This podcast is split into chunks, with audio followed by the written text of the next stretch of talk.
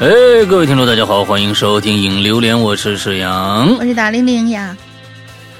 哎，上个星期大玲玲代班了一周啊，完了之后，因为关键上个星期实在是太累了，这个星期六直播，完了这第二天这个又录《影榴莲》，我就说我偷个懒吧，其实还是偷懒。你要是说做的吧，也能做，哎，就是想想说这这这这休歇一下吧，啊，就就歇了。呃，这个星期从上个从上个星期五开始，我们是连续的啊，并不是说是隔隔几天再放一次，我们是连续的把我们的万圣节直播的这个录播的录音啊，在我们全平台放出了，所以呢，大家也其实也可以听一听这个当时我们写的这个故事啊，还有当时我们在现场的这个呃，我们的三位受访者的这样的一个。呃，故事的一个过程，讲述故事的一个过程。当然了，大家如果想对那天晚上的视频感兴趣的话，就是直接，因为毕竟讲故事，你能看到别人的表情嘛，对吧？尤其是表演和表情。嗯，那你这个可以去某 A B C D 站啊，我们现在只能这么说，你们知道吧？就是 A B C D 站，你们这个东西你们就不知道了吧？哎，就是 A B C D 站，你们就从从间中间挑一个字母的那个站啊。完了之后，这个说话好聪明啊。哎，A B C D 站，哎，你们反正你们知道什么站是吧？完之后呢，我们现在把那一天的，就是整个的呃录屏的呃视频全部放出了，呃，也是从上个星期五开始，每天一一期，大家可以去看一下。因为你们现在听到的录播的这个这个这个录音呢，是我之前录好的，就已经录好了，并不是现场的发挥，所以还是有一些区别的，大家可以去试试看，好吧？嗯，上个星期呢，这个大玲玲留了一个黑暗料理。嗯，对啊，其实这个题目啊，你我想想哈，黑暗所谓黑暗料理，你怎么理解这个黑暗料理？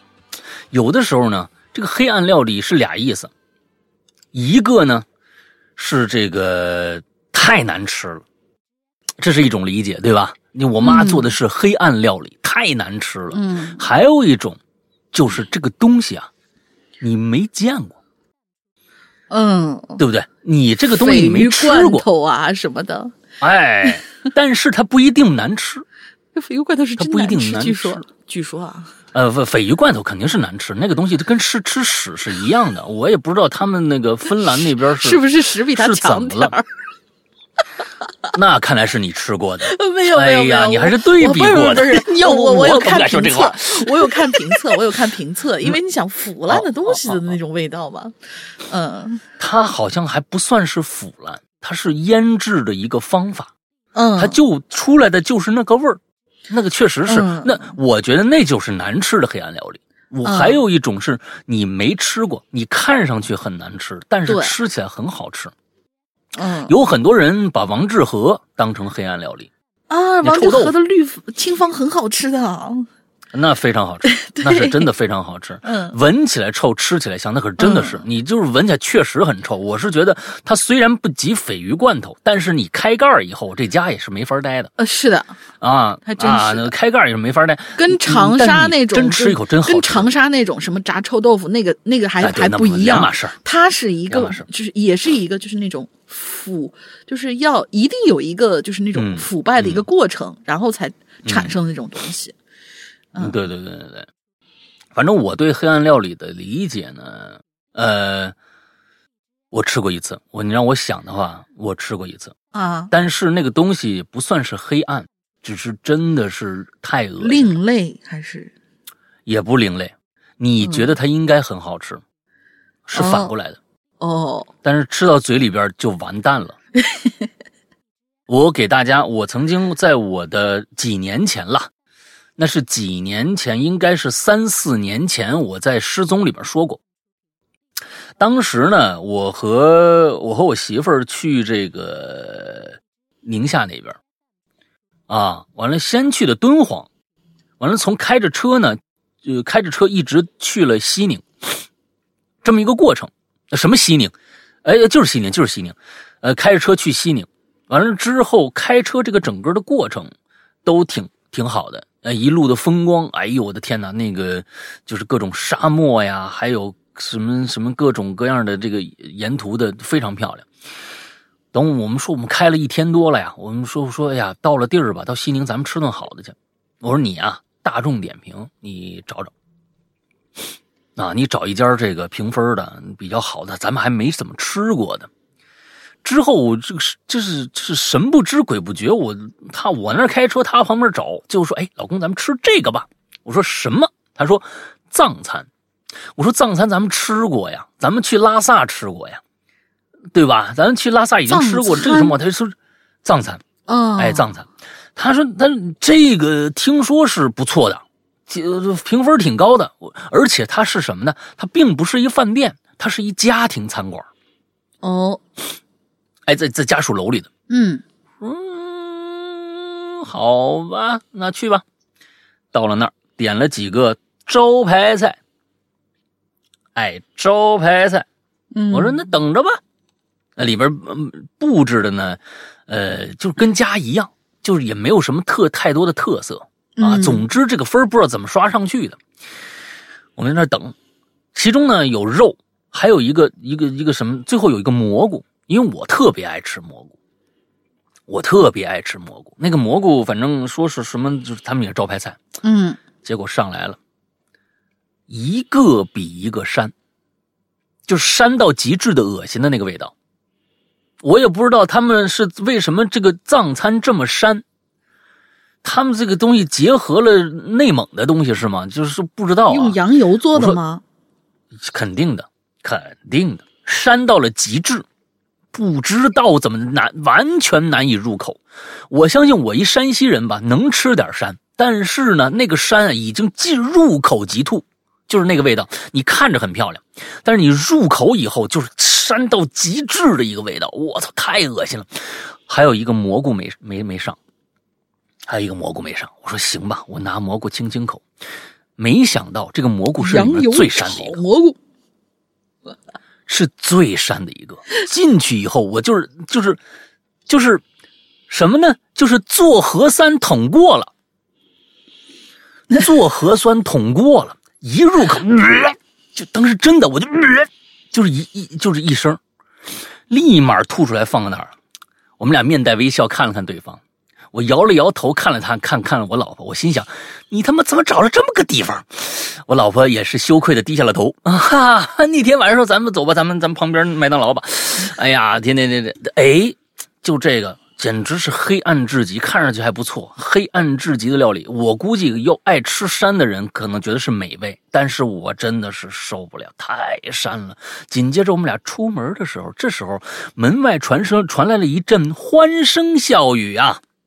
又是一一波人来了，我听了听这波人的口音，我就觉得，嗯，今天晚上 你们可有着落了。因为外面人说，哎呀，听说这里啊，非常好的呀，哎，赶紧进来啊，我们我们分发现了一个好地方啊，快点快点快点快点，哦，这个地方听说这个藏餐做的很是有味道的呀，我说是的呀，很是有味道的呀，哎呀，膻死你们南方人，哎，你们这你们这南方人更吃不了山了。所以说，我是我，我这真的是北方人都受不了那个东西啊！那我真的不晓得那个那个那个餐馆是怎么刷上去的，应该是不适应，接受不了，真不适应啊！藏族的朋友们，不好意思，是我们接受不了。不是，我是觉得我在藏族吃过藏餐，我觉得没那么膻。哦，是吧？我真觉得没，他那个是改良过的呀，他是改良过的。我在藏藏藏确实藏餐不好吃，这咱们实事求是。真的藏餐不好吃，对于就对于其他地方，他那个，呃，我跟什么就牦牛肉啊，什么这个那的，就就就是他，他不是那么那么美味。本身藏族生活环境就就就艰苦嘛，从历史以来就是对吧？高原地区完了之后又寒冷，它确实采集食材确实难，烹制的过程也相对简单，这是咱们实话实说。嗯，对吧？那确实不是一个，就是说像四川那种地方啊，那东西是吧？本身就是就是就是闲来无事就研究怎么吃的一个地方，确实不好吃，但是没这么难吃啊，太难吃了。那家叫什么？我跟你们说，哎呀，我天哪，我算了，那好几年前的事儿了。那是真正我吃的一个最让我令人发指的一顿这个点评高分。哎呀，嗯对，点评高分也不知道没想没想到点评高分还还能遇到这个，因为我在北京周围吃了一些就是那种点评，就是只要他写上点评高分，一般情况下都不会太难吃。哎，嗯确实也是这样，但是有可能是真的当地人喜欢吃那个味儿吗？有可能，真有可能。人家可能觉得啊，只是膻一点点，但是对你来说就是膻一大坨。是对对对对，是这样真的太膻了。嗯嗯嗯。来吧，你看看今天他们吃啥了？啊，我吃过什么？上期已经给大家这都已经那个什么过了啊。这次咱们就还是听大家来吃的什么东西。第一位同学 Emily，本期留言为黑暗料理，但是却让我想起了从未蒙面，一直从长辈口中听到的太奶奶。真实故事开始。我的太奶奶呢，我从来没见过她。一直是从父亲嘴里听说，他呢是个很爱吃的人。在那个吃不饱的年代，我们家一直都是别人口中的地主家庭，平常都会有红烧肉、蚕豆啊什么之类的菜。我太奶奶特别爱红烧肉，但是因为年纪关系嘛，大家都限量她的食，限制她的食量，所以导致老太太呀经常偷吃。这个就是我脑海之中太奶奶的印象。一个可可爱爱的爱偷吃的老太太。嗯，直到有一天，我做梦梦到一个老太太，这老太太坐在家门口前拍照，右手边有一张八仙桌，桌上放着一个烟、一盒烟和一盒火柴。这个场景让我历历在目，也有点疑惑，这老太太是谁呀、直到有一天呢，我奶奶拿出两张老照片。跟我说，长头发的是太外婆，短头发的是太奶奶。我接过来一看，啊我看到黑白照片之中，短头发那老太太，我都惊呆了。这不就是我梦里那个老太太吗？这个场景不就是老太太右手边有张熟悉的八仙桌，桌上放着一盒烟和一包火柴吗？我敢发誓，这照片和太奶奶在之前我从来没见过。但是这个场景，这个人却和照片里一模一样。嗯当时梦里拍照片的过程，我都历历在目。我看到照片的时候，我汗毛都竖起来了，身体一阵发抖。有朋友知道，呃有鬼友知道这是为什么吗？现在啊，我当然释怀了。我总觉得自己会不会是太奶奶转世啊？或者我们有着同样爱吃的喜好，他特别喜欢我，嗯所以才来看我呢？哎，哦，跟暗黑料理没关系。嗯，哎这是一个纪念太奶奶的文章。嗯所以呢，我是觉得呀，这个呀，这个 Emily 啊，你自己想一想，如果是我说的这种情况，就有可能能解释；如果不是，那就真的是什么心有灵犀啊，什么之类的啊。啊，嗯太奶奶来给你托梦来了。嗯 你仔细想一想，是你看着那张照片以后，你觉得你做过这个梦，还是你确实先做了这个梦之后看到了这张照片？这是很重要的一个一个这个参考。因为呢，我们很很多的时候经常会说，哎，这个这个情景我在梦里梦过，梦到过，怎么那么熟悉，对吧？每个人几乎都有这样的经历。其实这个不算是一个参考，那个这个呃有科学解释，这个是有科学解释的，这可以去找找。呃，具体怎么解释的我也忘了啊。那帮科学家反正每天都干这个。呃，但是另外一个呢，你先做的梦，后后看的照片，那有可能真的就是心有灵犀。刚不刚你说那个太奶奶偷吃东西啊？我我觉得是这样，她不是偷吃啊，她不算是偷吃，真的，因为呃，这是就就我是知道的。嗯你想想太奶奶的年龄啊，你再小吧，她怎么着也得是六十年代，呃，这个那个时候就是，呃，就说的是六十年代的事儿，怎么着也是六十年代的事儿，或者怎么着的，太奶奶了嘛，嗯，对吧？那时候生活确实难，啊，生活确实难，真的物质大大的没有，不像咱们这儿，咱们现在这个呀，你比如说，你现在给一老人家买了一个蛋糕，他喜欢吃甜食，半夜起来呀偷吃一口，那叫偷吃，那那时候是真饿极了。嗯，哪有什么红烧肉啊？你知道吧？哎，那都没有红烧肉。那个时候，就我是觉得都是那个困难时期过来的，嘴馋呐，那不是，那有时候是饿的。我我我是小时候呢，哎，我太奶把我看大的，嗯，我们家四世同堂哦，啊。我上高大二时候，我太奶才去世的。我上大二，我太奶九十九十六了。哇哦，我太爷、我太奶那都是那时候过来的。呃，我爸就跟我说，那是我太爷太奶的孙子呀，他是孙子啊，我是重孙子，嗯，对不对？他说你太爷那时候啊偷东西，就跟我说饿的，家里头我太奶管事儿，哎，我太奶管事儿。那时候，呃，我太奶是当时东北的那个也也算是地主家的孩子，嗯啊，完了之后我太爷呢是军人，我太爷是军人，是嗯张作霖的译电员，那算是高军衔。哦，啊，这这哎，译电员完了之后，他说你太爷那个时候啊，就偷东西吃，饿的呀，老头本来就瘦，半夜起来偷东西吃。那那我太奶知道以后，真的跟他吵啊，说你当时家里已经四个孩子的我我爸那个那个那那辈儿的都都都起来，说饿的实在不行了。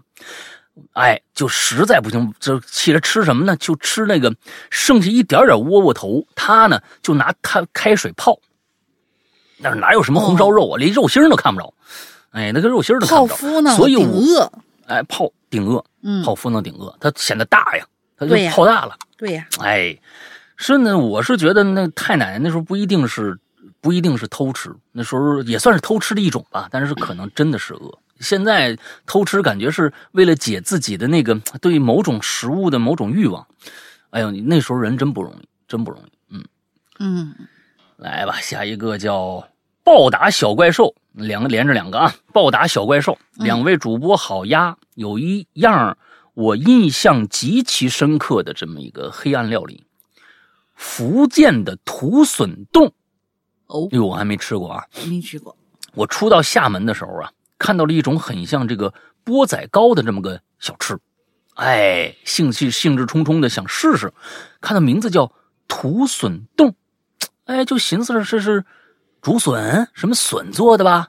可是，一走近，发现里边是一根根奇奇怪怪的东西在里面扭动，虫子呀！我还在想里边是不是放放了竹笋，定睛一看，居然是一只只虫子，我差点哇的一声吐出来了。哟，我这我真的没了解啊。这福建的人有没有给给咱们说说这土笋冻到底是什么？是真虫子呀？当然了，我并没有吃，也没有买，因为实在受不了。但是啊，这不妨碍我把它认为是黑暗料理，毕竟我不想虐待自己。这东西啊，我跟你说，中国人呢，有的时候他不一定是那个那个什么，他他他一定是有他的道理的。嗯啊，这有一定是有它的道理的，嗯就是那个东西有可能很好吃，嗯，哎，但是你是没吃过。就是我跟你们说，这个饮食习惯和文化其实是也是世界上最大的代沟之一，最大的不是代沟啊，是文化差异之一。你想想，你想想，咱们中国人吃下水这件事儿，那是多正常的一件事儿，肥肠那是多好吃的一样东西啊！是呀，啊，那是猪身上最珍贵的一节东西。那那个里边里边啊，在没有清除干净之前，那里边是一节节的什么东西？大家想想，但是它不妨碍它好吃啊。但是你可说清楚了啊，吃的是外面那个啊，不是里头塞的那个东西啊。啊，他是，但是外国人看来啊，你们中国人是疯了吗？啊，你们中国人是真的是怎么怎么怎么能会想到吃这样的东西啊？这他样的乌七八糟的东西，不吃鹅肝吗？真的，我所以这就是不鹅肝，我们也是可以理解的，我们我们敢吃，但是他们吃鹅肝，但是不是他不吃这个，哎，下水他们全都倒了，多可惜呀！下水全倒了嗯啊，那猪就是，就我跟你说，那猪算是白死了。嗯，嗯，哎呀，我我你们，但是你们知道鹅肝有多变态吗？那一挂大肠做出来多好吃啊，真的是。但是你们知道鹅肝有多变态吗？啊，有很多人可能不知道鹅肝有多变态。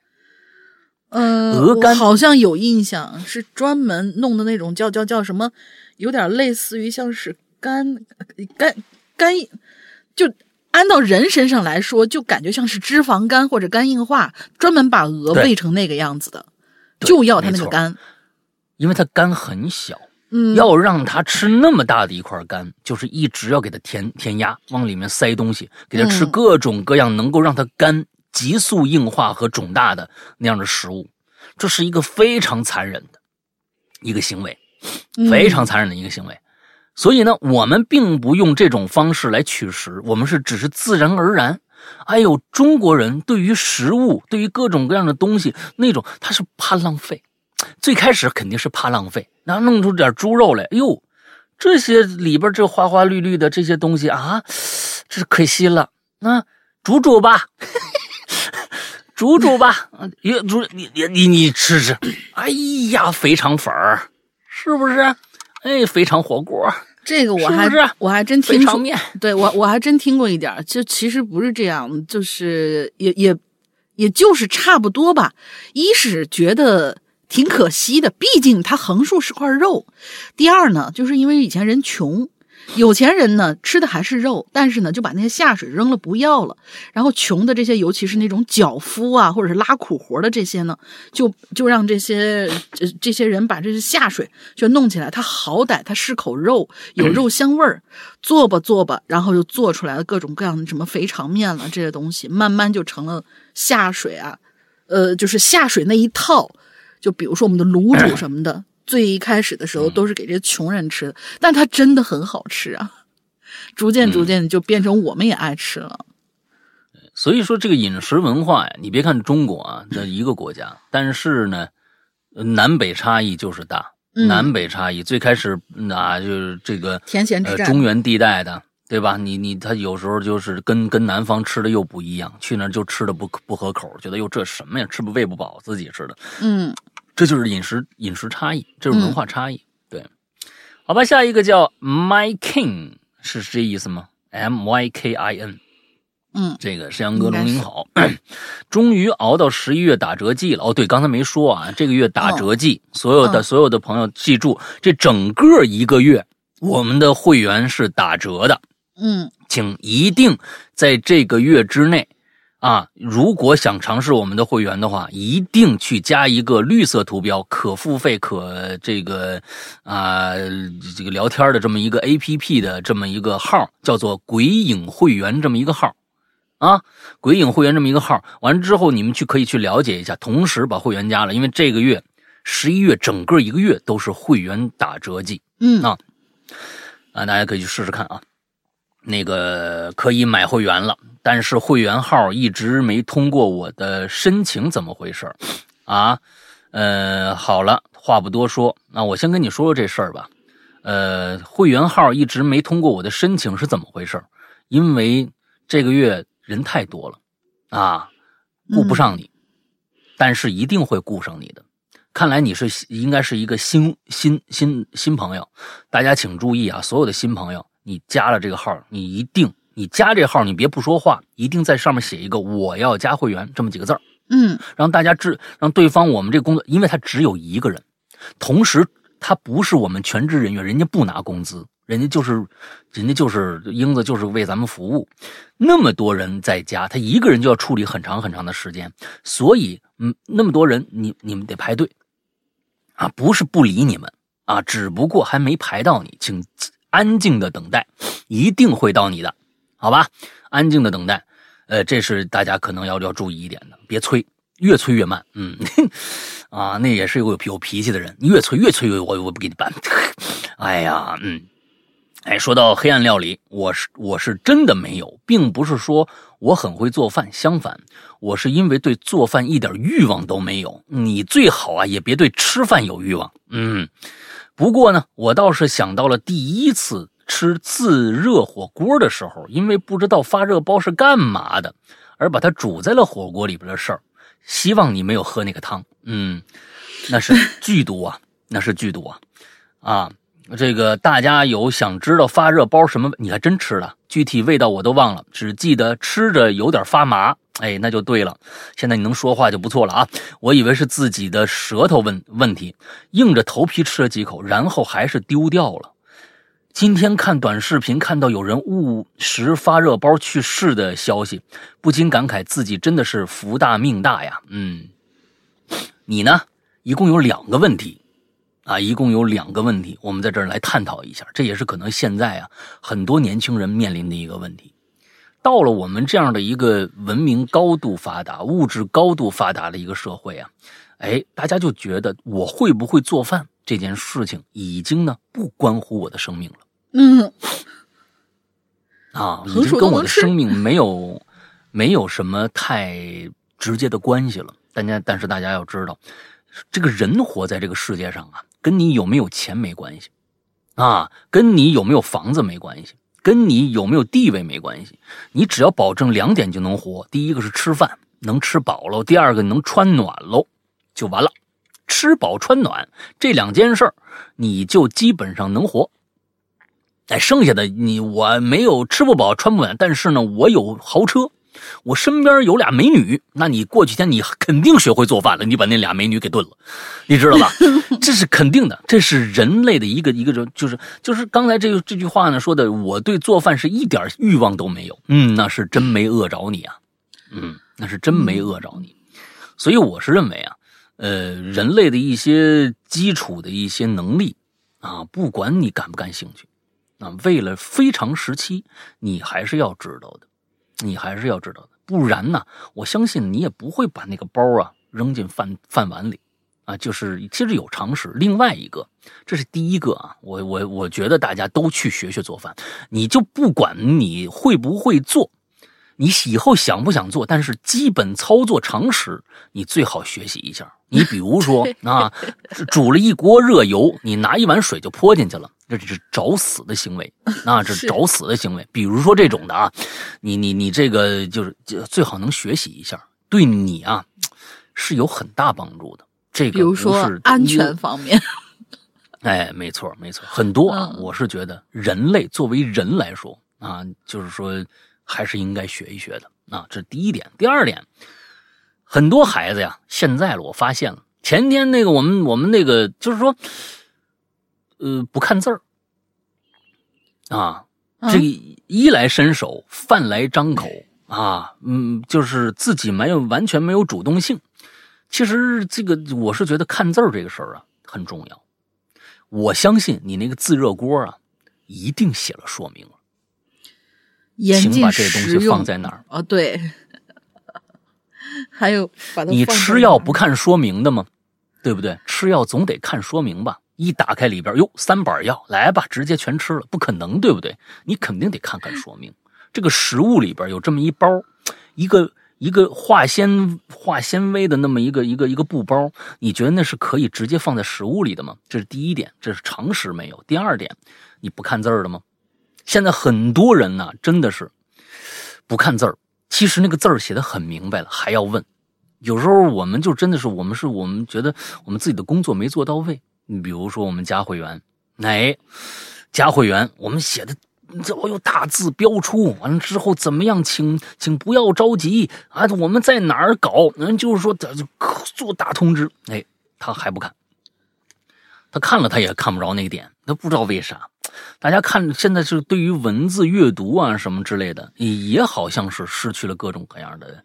那我是觉得这就是一个现代社会的一个一个病，它不是怪大家，它并不是怪大家啊。我并不是说这是个人行为，而是以后会愈演愈烈的一个行为，因为大家的所有的关注度已经已经越来越低了。就注意力越来越低了，全部被手机上那些东西啊训练成了一种模式。短视频很短，五秒钟就过去，能笑一下。所有这些东西都变成了一种习惯，这种习惯其实就是人类走向灭亡的一个重要的信号。哎呀，我今天晚上我可能我就是周一嘛，咱们那个我要我要聊一片子，嗯，哎，我要聊一片子，呃，这片子呢是最近刚刚上的一个电视剧。嗯，哎，诺兰，诺兰弟弟嗯参与监制的一个一个电视剧，我想聊聊这个，我想聊聊这个，我想聊聊这个，因为这里边讲到了一件事儿，这件事儿其实我非常非常想让这件事情成功，但是想了以后就发现，如果这件事情成功了以后，世界就没了，就几乎啊，我觉得人类就只只能走向灭亡这一条道路。但是好像大家都往着这条路在奔，大家都在往这个路上在奔，觉得这件事情很牛逼。嗯，什么呀？就是小扎说的那个元宇宙。哎，小张说那元宇宙啊，离我们很远啊。它虽然感觉上很远，好像几十年、几十年以后的事儿呢。但是我是觉得这事儿要成了，就就就完了。哎，我今天晚上可能准备想聊聊这事儿啊，想想聊聊这事儿。呃，就跟这个一样，所以其实很多的现在的新文化介入、科技介入，让人类更加没有生存能力了，让生存能力降低了。所以这个今天咱们看到这个是吧？黑暗料理把这包就扔进去了。其实这是一个一个个案的反应啊。我觉得 My Skin 啊，呃，这个以后还是得读一下说明书啊。完了之后呢？因为人家免责呀，你知道吧？你吃死了人家，我没让你这么吃啊！你这上面写着说明不能扔进去，咋就不看呢？对，看看，得看看，真的是这样啊！呃，心大不能这样，因为觉得好像现在事情越来越简单了，整个世界现在确实感觉越来越简单了。嗯，订订个餐，你进来打开包就能吃，里边绝对基本上啊，只要良心买家、良心卖家，这里边肯定没毒。那但是你自己弄一下，对吧？哎，这这真的是得注意一下，好吧？现在是一定一就是现在是就是这些包上面一定是会写这个东西的，为什么呢？就是以前人们没有那么那么的，呃，就是叫什么钻空子，或者说大家都没有去注意到，就是比如说我这儿有一个呃洗发水你肯定是不能吃的呀，对吧？然后呢，他就不往上写。结果呢，有一老外，好像我记得是是洗发水还是洗还是什么东西来着？一看上面没有写这个东西，他就故意喝。反正你也没告诉我这个东西能喝。最后讹了这个洗发水公司多少多少钱，就确实是讹成功了。所以现在所有的地方都会写这个东西，你一定要看，因为你吃下去，如果一旦出了事儿的话，人家是没有责任的，人家写了呀，你没看呢。对，嗯，对对对对对对。还有这这种讹钱的方式呢？呃，有这种致富发发家致富的方式呢？还有那种就是为什么现在到处他们他哪怕那个地面上没有水渍，他也会给你写挂一个就是那个小心地滑什么之类的东西。小心的滑，因为如果你一旦在这上面摔倒的话，我没有这个牌子，那我百分之百是我的责任。如果我一旦挂了这个东西，不管你滑没滑倒，那我就已经把我责任推开了。但是就中文来说，小心的滑也是让你对吧？谁会把它理解成小心的滑？啊，郭德纲啊，我觉得人家理解的没错呀，得地得呀。哎呀，我的天，得地得呀，行，对吧？人家说的真的是没错，人家说小心地滑，嗯，哎，人说的没错。我反正我是觉得中国这个文字啊，真的是，哎，对，说怀岛你你让我滑的，嗯，行吧，嗯，好，下一个，下一个，他叫起不好名字。山哥，龙云姐好。目前呢，本人在海外留学，从苹果四时候就开始在播客里面听鬼影了，时间之久，但是只留过三次言。闲来无事，决定来说些什么，先讲点无关紧要的废话。我是今年九月出的国，在国外呢，不会像家里那样饭来张口、衣来伸手，一切需要在家下厨房。我在国内天天幻想着可乐、披萨、汉堡、薯条，但只有身居海外才发现，唉，中国大米饭真是太香了！什么汉堡、薯条、披萨，什么垃圾玩意儿？你吃三天你就腻了，我告诉你。那是我听说过。嗯，德国那那真的是美食沙漠呀，天天就是土咸的要命又腻。嗯，就是各种各样的德国香肠。嗯。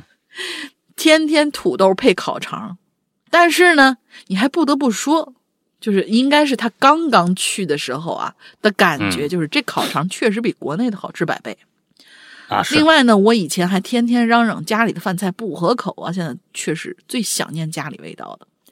回归正题啊，在德国，几乎大街小巷都有名为不会念的土耳其快餐店。他给我写的是德文呀。他给我写的是德文，是那可能我觉得差不多，都都哪什么之类的，都都都哪儿？嗯啊，那好吧，就都就叫都哪儿吧。的土耳其快餐店，主要买披萨、卷饼还有意大利面。由于国外菜单，呃，哎，国外的菜单名字过于魔鬼啊，根本看不出是什么食材做的。于是呢，我就点了一份最贵的披萨，价值九点五欧。差不多七八八差八九七十七十块钱也不贵，还行还行，国内差不多就这样，七十多。除非你买到那特价，前两天不是还有那个嗯什么某某客做了一个买一送一的那个，就就一般情况下都是这价格。嗯，他说精准踩雷了啊，因为看到披萨之后我就傻眼了，那个披萨主要由菠菜、包菜配了几片。萨拉米，萨拉米什么东西组成？不知道，真的就是满满的绿色，半生不熟的菠菜还流出了大量的菠菜汁儿，还挺新鲜。当时我也是狠下心咬了一口，那菠菜在嘴里头发出了咯吱咯吱的声音，外加那表面半生不熟、呈半流体状态的面皮儿。嗯，整个嘴里充斥着黏糊糊的食物，我当时我一下子整个人脸都绿了，但是又不好意思吐出来，所以我呢只能配着可乐生吞下去。那个味道啊，一生难忘。我真希望世阳哥也试试。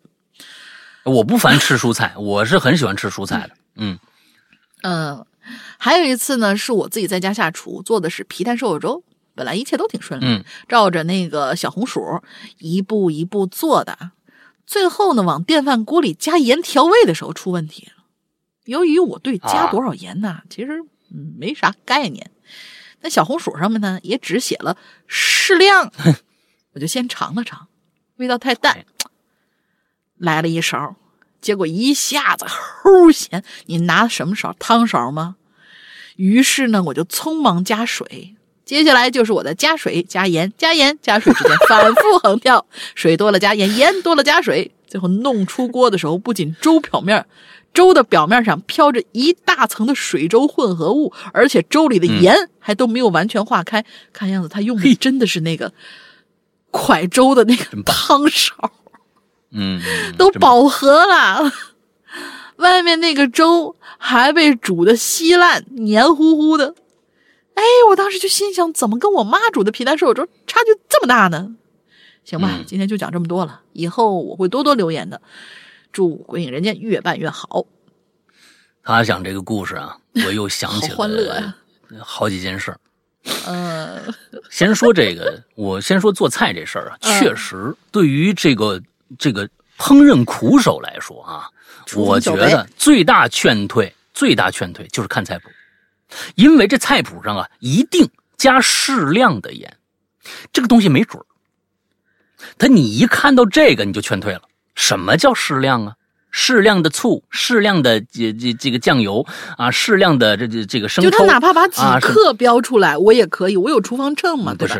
那个适量我真的是烹饪，中国的烹饪精髓就在这儿。因为你这个配比，只有这个感觉的这个人加进去那个量才正好。他会看这个，你今天他做了多少？他会加那么多东西，只有他会出那个味道。这正是烹烹饪中国烹饪的一个一个为什么？就是经常有些人就这就只有他能做出这个味道来，别人就做不出来。你这一样，他就就你站在旁边学，他就做不出来，就是因为这个，就是火候的问题，这就是火候。嗯，所以其实这也是有趣的一个地方。那所以像像呃咱们这位这个起不好名字这位同学啊，在在国外他是，你看这就饿坏了，你知道吧？就逼逼疯了，因为因为国外那个饭啊，我告诉你，真的，你吃一个礼拜顶天了，你就绝对想想中国的鱼香肉丝什么这类这这之类的这个东西，嗯，因为实在是吃不，而且点菜确实难点，为啥呢？他基本上啊，他是他他那个菜单是这样的。他那菜单起一名字，那名字你无所谓，那名字你看懂不看懂，跟你吃，跟你对这个菜的理解没有关系。其实就跟鱼香肉丝是一样的，外国人绝对觉得鱼香肉丝里面有鱼，但是没有，你知道吧？他们也会很肯定有老婆，但是肯定没有。哎，嗯，对对对，这这个太可怕。嗯，那那你这个这个里边，你想想，他那个菜单是起一个名字，比如说。大早餐什么之类的啊，什么之类的一个汉堡，它底下那个才是关键，它里底下写的是食材，食材那个生那个那个词儿啊太生僻了，各种食材的名字你就根本就不知道这这是什么菜，那是什么菜，反正他就把食材全写在底下。哎，这个东西里面包含什么？它跟咱们中国不一样，中国就直接给写一名字，你就你就你就点吧，反正上来就是这个东西，它不可能把里边啊这猪肉丝儿啊什么黄瓜丝儿给你写上，那么没有。但是你就所以到了一个国家，某团的现在也有写，但是写的很少，就是他会把主料可能里头包含什么东西，因为现在有些人他点了东西以后，里面可能还有过敏源。比如说，现在大家那个就是零食的那些盒子上面，已经有一些会写到里边含麸质或怎么怎么怎么样了。嗯嗯，他会现在会写一些，但是很少。所以我是觉得到一个地方吃肯定是最重要的，先把吃安顿好了，我觉得你才能真正想家吗？对，哎，其实你先找到就是不管是国外的菜也好，还是这边这自己的菜也好，哎，都找有着落，这才能真正安定下来。第二，刚我还想了一个黑黑暗料理，我这想起来了，是我在国外吃的。哦，什么东西啊？跟我刚才说的最开始说的那个藏餐一个意思。国外的 cheese，蓝莓，国外这个 cheese 啊，这个 cheese，你说的都是小小小小众的，已经是哈。哎，不不是小众，就是大众了，已经那东西不算什么东西了。哎，我告诉你，那个。千年老气死，你们吃过？就是真可怕！我天哪！啊，在国外啊，有一些千年老气死，哎，能有多老啊？我想请问，就是他们专门的，就跟那个老腊肉一样，就是四川那个老腊肉一样，你就放了几十年了，你就发了一层绿毛，完了之后卖的巨贵无比，一克呀，一克好像就几十美金，还是多少多少欧元。就那一克，我说这东西有多好吃啊！啊，咱试试吧。我告诉你，你们试就惨了，因为很多第一个，他们很多也是用羊油做的，巨膻。完了之后呢，又加上了，生经历了几十年的风霜雪雨，那个味道啊，已经变得已经，我的天哪！我们就去了那么家餐厅，那时候我们还没什么钱，出去出国旅游吧。完了之后说省吃俭用，最可恨的，我们都是去那个超市啊吃那个鸡腿最便宜啊，省吃俭用给住和那个玩儿。我们那时候零几年那个时候，真是省吃俭穷游，结果到那儿一个小小山村，欧洲的一个小山村，嗯，那个小山村里边啊，就是大家穿那个穿那个衣服都还挺复古的感觉。哎呀，那个大妈上面还梳着围巾，往那织的弄着围巾，往底下穿围裙。到那里边，我们就想点俩面包，但是呢，哎，看他们那有什么香肠什么，还有 cheese，就看他们那有那个那个老 cheese，卖的巨贵。我们是是就是这个东西啊，是不是咱们试试啊？一下子就因为那个面包香太太香了，进他们那个烘烘焙坊，完了还有肠的肉的香味我们说来一点这个吧，我们就来了两克。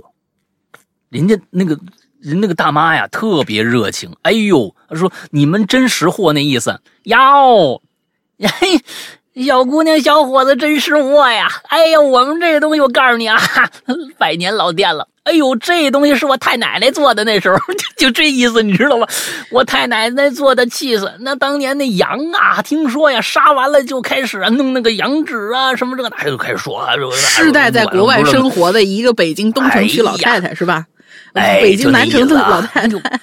太棒了！我告诉你啊，我们自己都不舍得吃，哈，来两克，来两克，这两克啊，就分开一人一克，哈，我给你弄面包，面包免费了，哈，面包免费了，那切了就切两块大面包，完说用这用这刀啊，哎，咱先加点热啊，哎呦，这加热我跟你说呀，火烤它都不一定化呀，这 这这，完之后你弄开了，分抹在面包上，哎呦，你再加点香肠，你一起吃吧，你就。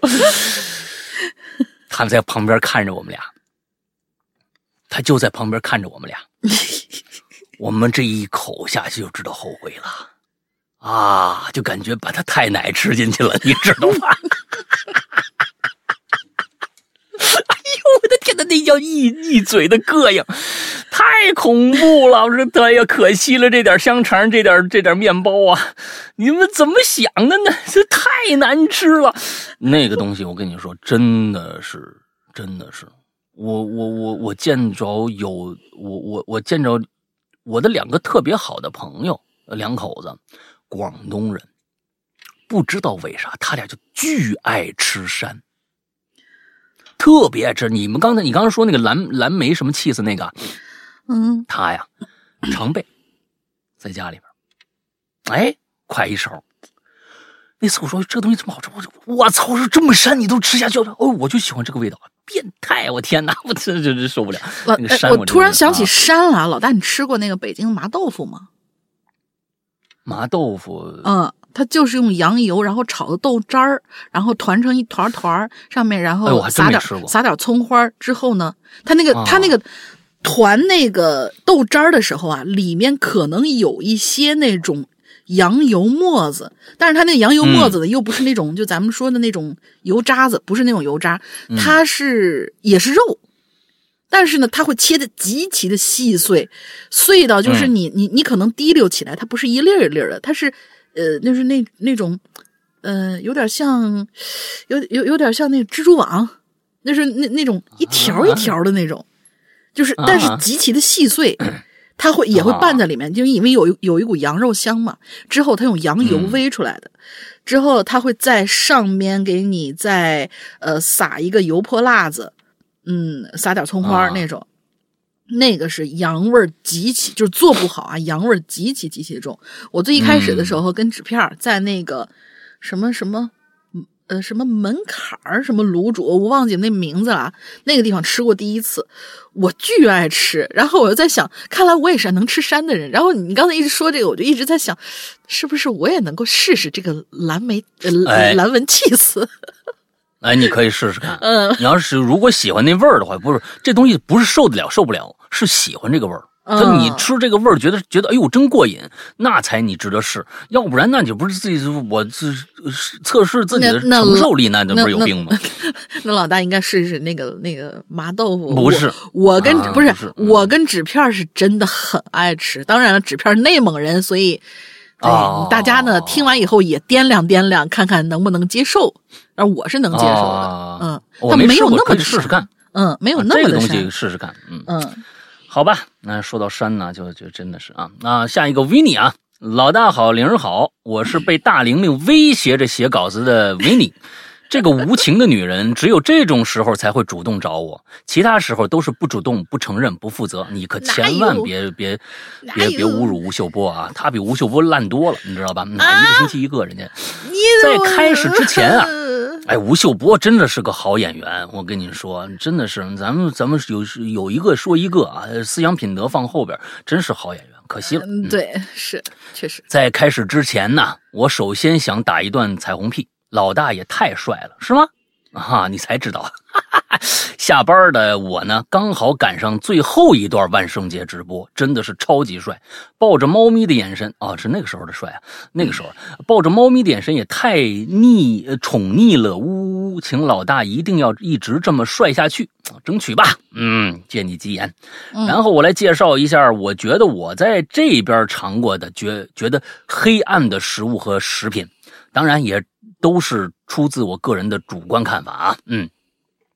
首当其冲就是一个叫 Doctor Pepper 的饮料啊，就是辣椒啊，辣椒博士，嗯是外观长得和可乐十分相似的东西。根据官方的介绍，那是这个美美妙的混合了二十三种味道，老少皆宜的佳品。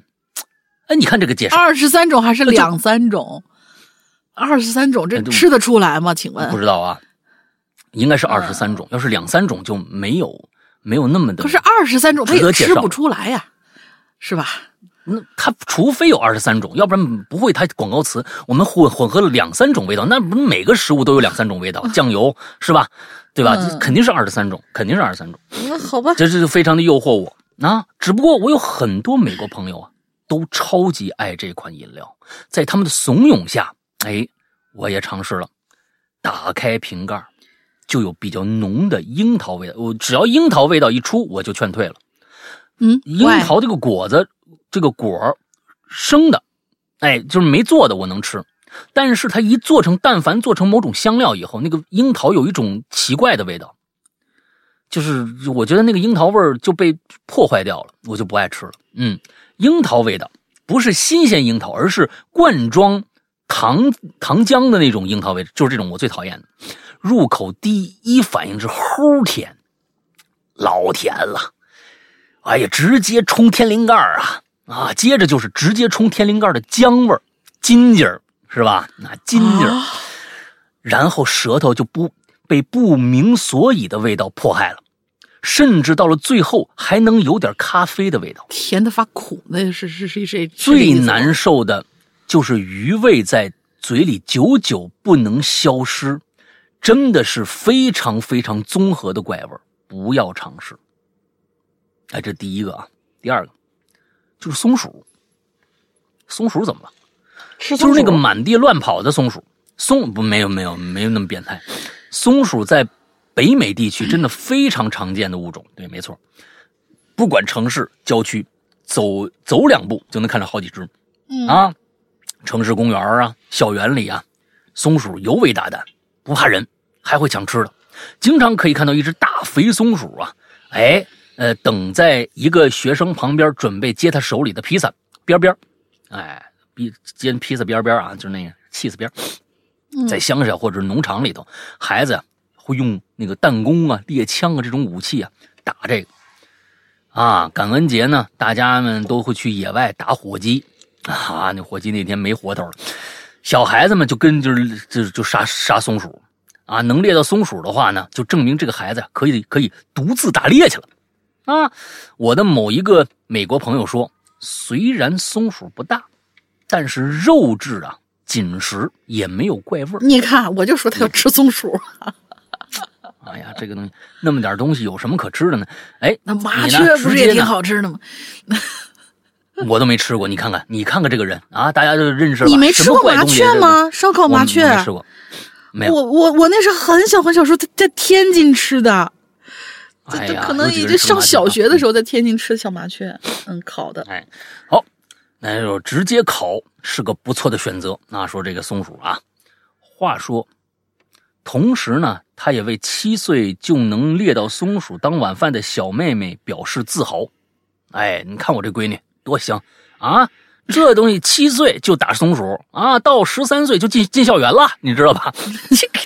啊，啊，你我们都培养的就是这个，嗯，可惜呢，松鼠肉呢没有那么方便保存啊，我也没真的尝过。顺便提一句，当地打猎季呀，那那个猎捕到的所有的猎物都是可以带回家的吃的，啊，呃，包括火鸡呀、鹿啊、大鹅呀，啊，还有熊，啊。那我呃，那怎么保存？我想请问，他们是他们是专门有一个狩猎区，而且你狩猎必须有执照，啊，不是普通人就行的，嗯，还有执照。当时馋了很久的铁鹅铁锅炖大鹅的我，你你你以为他们是东北人呢？他们的回去做法也跟你不一样，他们只拉开鹅就要那个肝，剩下扔了。你知道？有有向朋友询问过哪儿有卖鹅的啊？卖这鹅。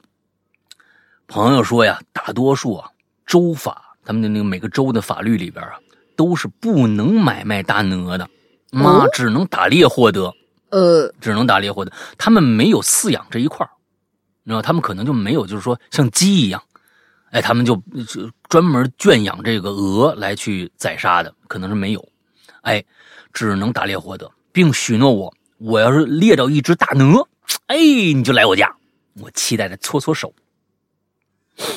呃，看来是没吃着呢，还啊。第三啊，第三就是加培根的甜点，像是巧克力培根、培根杯子蛋糕、培根甜甜圈啊，甜咸的组合，乍一看，哎呦，好黑暗。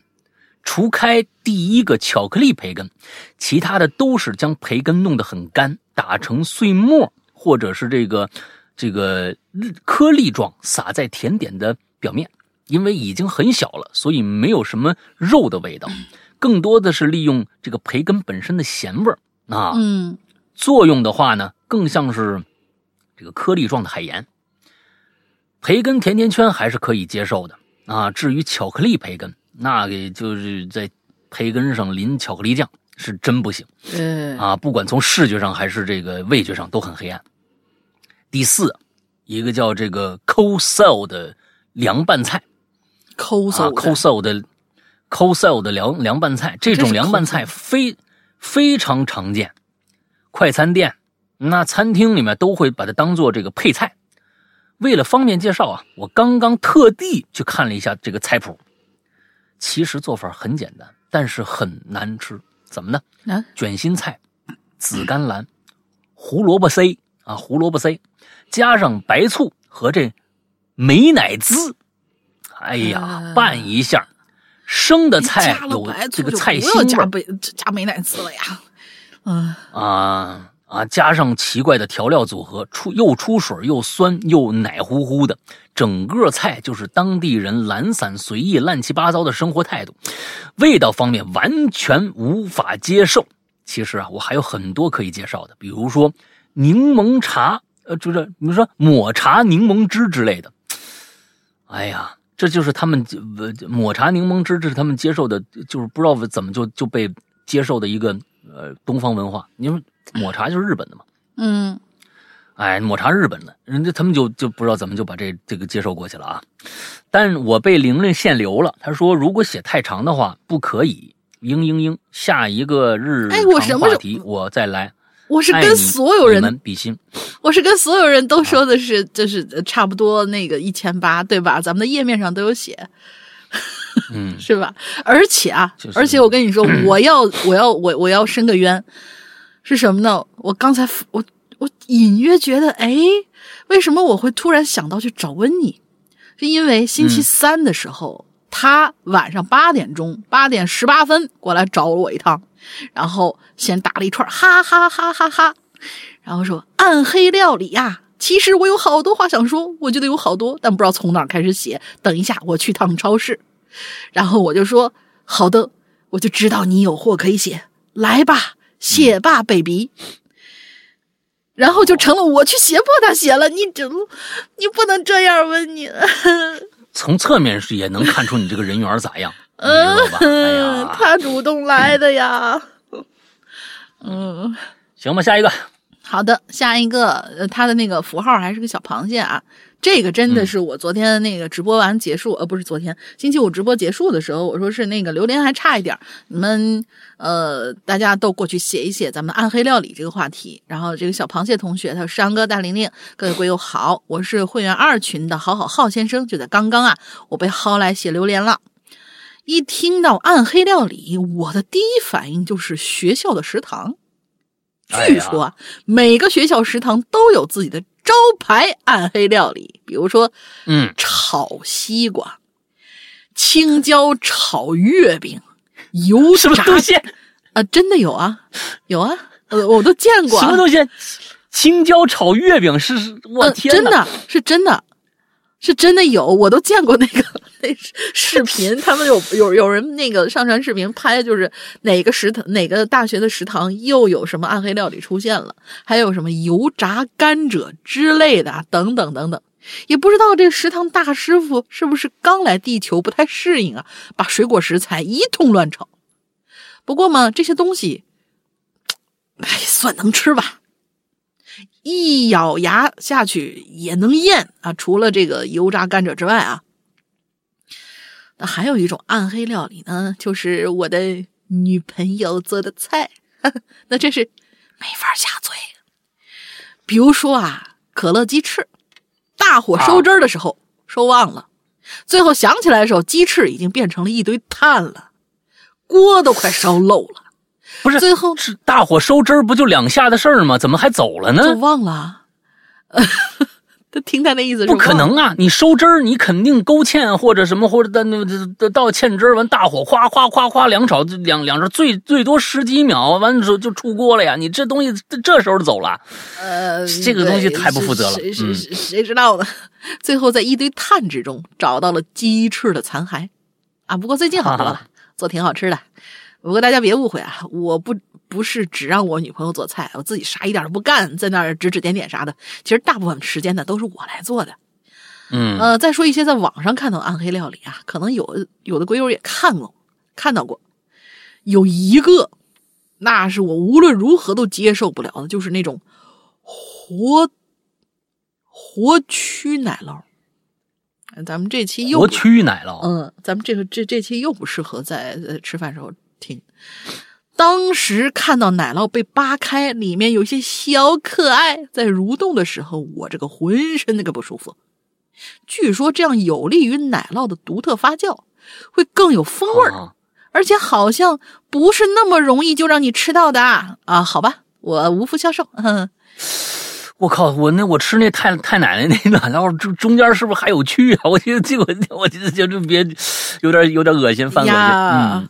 那那保不齐，嗯，还有一个世界名菜，想必大家都听过啊，那就是因纽特人的腌海雀。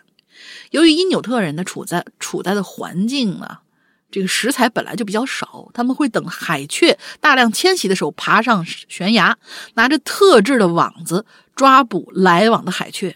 等抓够了以后呢，就带回去，不用进行任何处理，全部都塞进处理好的。海豹皮当中，然后一堆人在上面踩踩踩踩，踩出里面的空气，最后在开口处抹上油脂，之后用大石头压起来，封存在冻土层里自然发酵。等到来年招待重要客人的时候，再把腌好的海雀从地下挖出来。这个啊，并不是随时想吃都能吃的。腌好的海雀，此时呢，五颜五脏六腑已经化成汁水了。据说，这才是最灵魂的一口，那就是把嘴对准海雀的小菊菊，用力那么一嘬，浓浓的内脏汁儿啊，夹杂着一股那啥，一起涌入口中，顿时一股绵密的口感充满整个口腔，嫩滑多汁。哎。为什么我讲着讲着还流下了口水？是怎么回事？他这上面写的不是我。然后再进行把海雀拔毛，一点点撕着，把海雀肉送入口中。这个也算是个地方特色吧。啊，写着写着，突然就想起想起了海南这个地方，在小破站。越南啊，越南这个地方，在小破站看过很多真的越南真暗黑料理。比如说腐肉的粽子，就是把腐烂的肉切出腐切除腐败的大部分，留下稍微好点肉，加到米里头包成粽子。还有什么烤耗子呀，生肉蘸活蚂蚁呀，哎呀，看得我满身直痒啊！还有毛肚，但是呢是生吃，夹杂着不就是这个这可以理解啊，夹杂着还没有消化完的绿色的东西。哎呦我天哪，这个不行。不过不是你想的那个、那个、那个、那那个臭臭的玩意儿啊，呃，就是直接生吃，有点像牛瘪火锅差不多。但是牛瘪火锅起码要淘洗好多遍，然后都煮开了，生吃这个，哼，估计谁都受不了。行了，大林，我就只能写这么多了，哎，已经不少了。哎呀，这这这这有有有这期，我们这这要不考虑这今天中午放出来这一期。呃，然后说一下，到今年为止，我就是听节目第七年了，一直没有加入会员，非会员节目都埋了，而且听的倒背如流了。上个月我终于买了会员，简直打开新世界大门。你怎么不这个月买呢？这个月打折呢？啊，各种故事摆在眼前，都不知道先听哪个好了。我的工作、生活、睡觉终于不再无聊了。虽然知道这个月打折，但是我真的等不了。好了。就到这儿吧，祝愿我们大家庭稳步前进，越来越好。山哥大玲玲越来越好，爱你们。嗯，上个月也是好几个，啊，说就这我们是这样的，我们到了十月的时候啊，如果有人办会员，我们就直接跟人家说，下个月我们会打折，你要不再忍一个月。是的，人家说不跟大家说。对我们，我们就是这么一个良心的这么一个企业啊，就是跟很多人啊，今天什么，第二天就打折了，那不一样。嗯，我我们提前一个月就跟大家说，嗯，有人说哦，好的好的，那就走了。有人说不，我就要这样买，我就这个时候买。我就要支持鬼这个哈喽怪谈，啊，挣的钱已经那么少了，是不是？挣不了几个钱还要打折啊？你们疯了吗？啊，把我们指责一通，啊，把我们指责一通，我们搞把我们搞得很不好意思。完最后呢，前几天给我截图 啊，主任给我截图，我说你看看你看看，我说赶紧的把这个孩子呀当成咱们月咱们这个月的呀这个先进个人标兵。啊，在各群啊，来来来进行宣传，啊，让号召大家向这个同学学习。哈哈，嗯，挺好。嗯，行吧。哎呀，嗯，看来呀，这个全世界呀，我们觉得我们国人呐是觉得，感觉上好像是中国人，好像说国国外人说中国人什么都吃，什么都敢吃。你看看这个，好家伙！这个小菊菊猛猛吸一口这种事儿，你说你说咱们这这东西，所以现在看来，那个那个叫什么鲱鱼罐头真不算什么，它就是一个生鱼嘛，然后腌腌咸味儿嘛。对，其实这是跟我刚才啊最开始那个故事说的那个意思是一样的。嗯，什么呀？人最重要的就是吃饱穿暖。嗯，他得吃饱了才行。所以在这个多恶劣的环境下，他首先得吃饱了，所以他们就养成这种文化，就我不管了，就这个，我只要能活着，我管它味儿什么呢？最后越吃吧，还越习惯，你知道吧？哎，这就是，对吧？你我我说说是刚才说那个那孩子是不不会做饭，那你相信你啊？你扔在大山里，你啊一定会做的。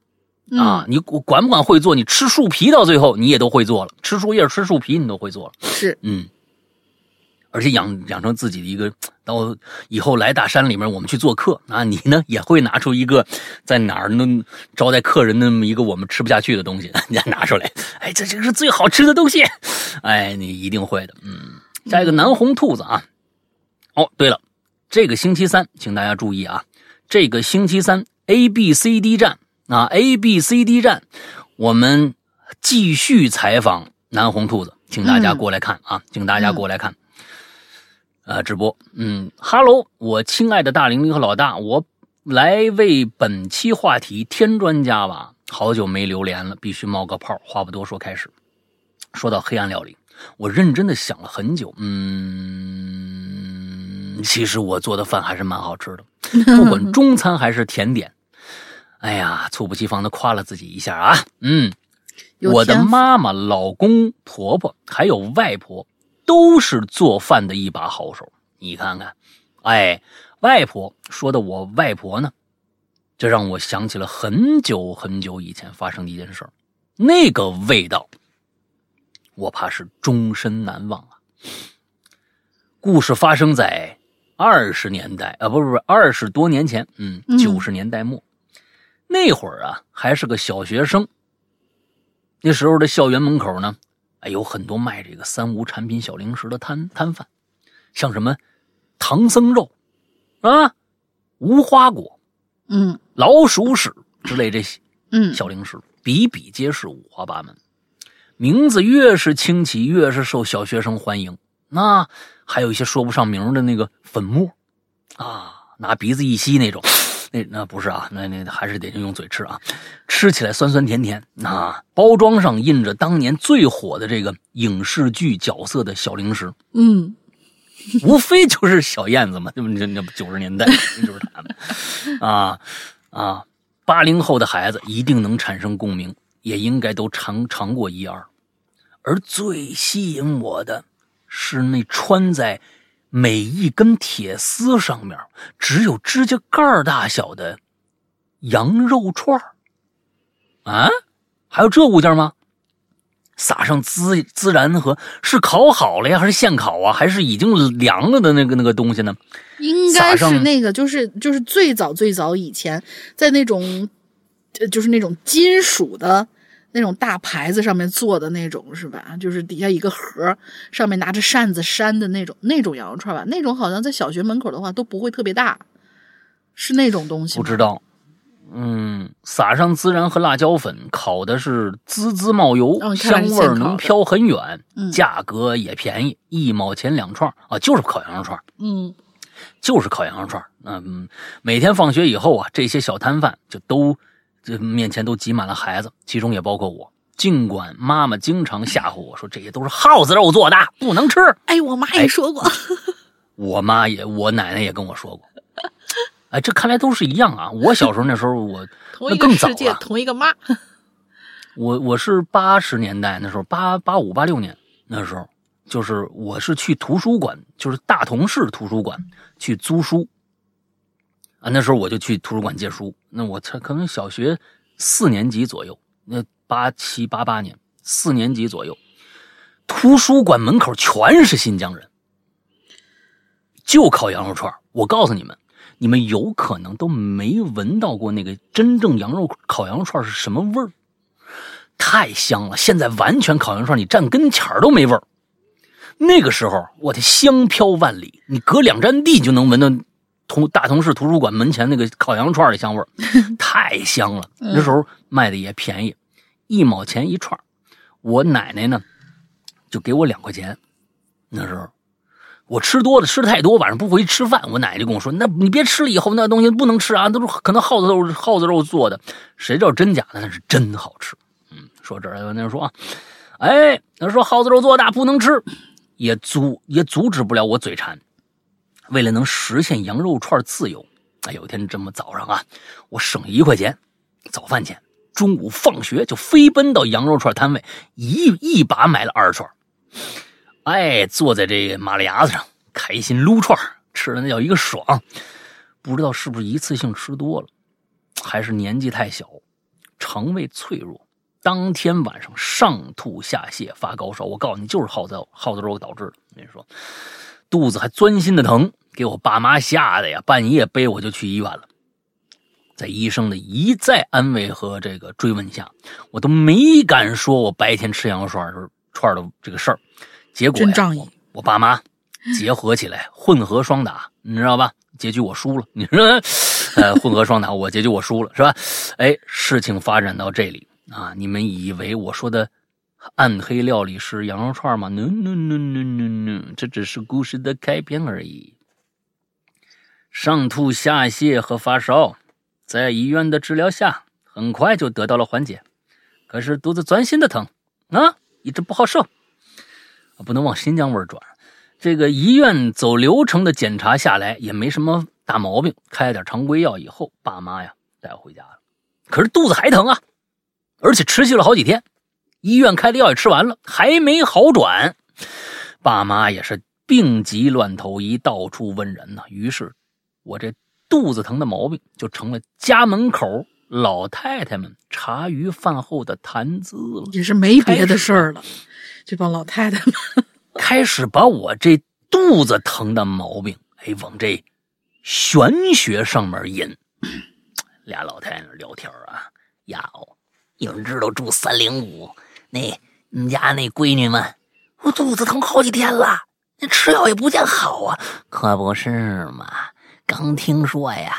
刚开始那闹病的时候是大半夜，小夫妻呀还抱着孩子去医院了呢。啊，是是是，那大半夜去医院都没看好呢，怕怕不是撞上什么邪了吧？哟，王婆啊，你是不是会出黑呀？哎，你你你不你去给人家孩子去出出黑吧？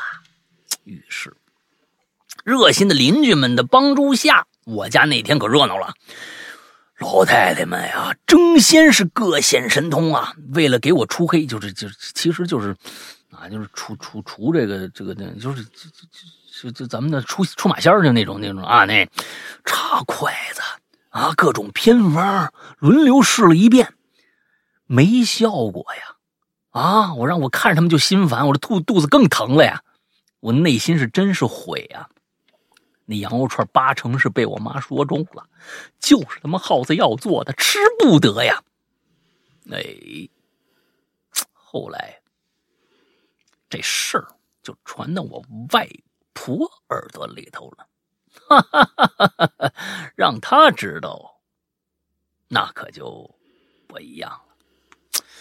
我外婆是一个佛教信徒，对于这种事儿呢，那理解呀，这种理解不通的事儿啊，解释不通的事儿，最喜欢往这神神鬼鬼上想。嗯，还责备我妈呢，怎么不搞早告诉我呀？嗯，让我受受这。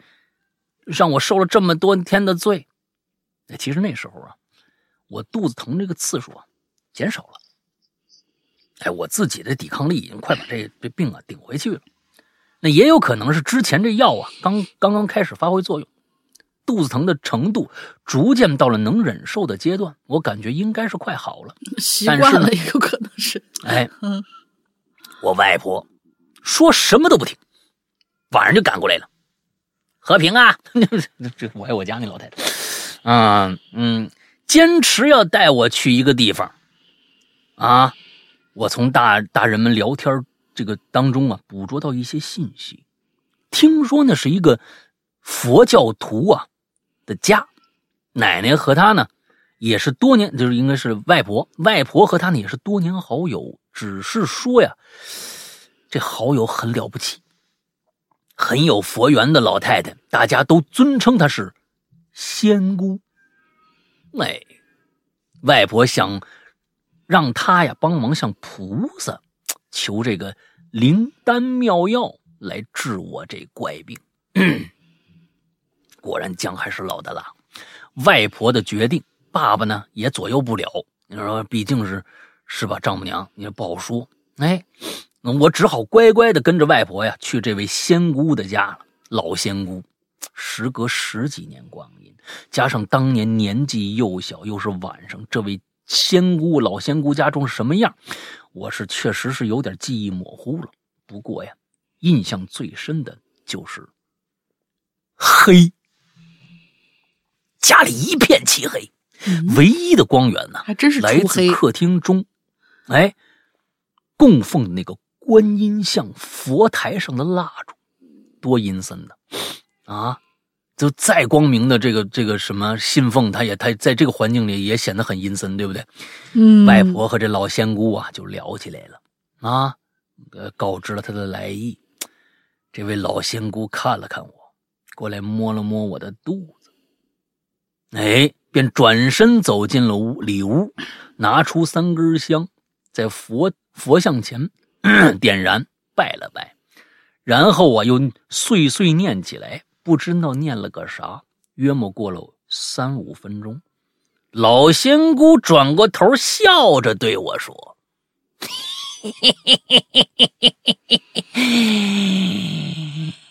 闺女啊，过来磕个头，嗯，谢谢观音大师。”肯赐药解救你的痛苦啊！这一听一听就不是什么正面角色啊！我一脸懵逼啊，就在那佛像台下边啊磕头。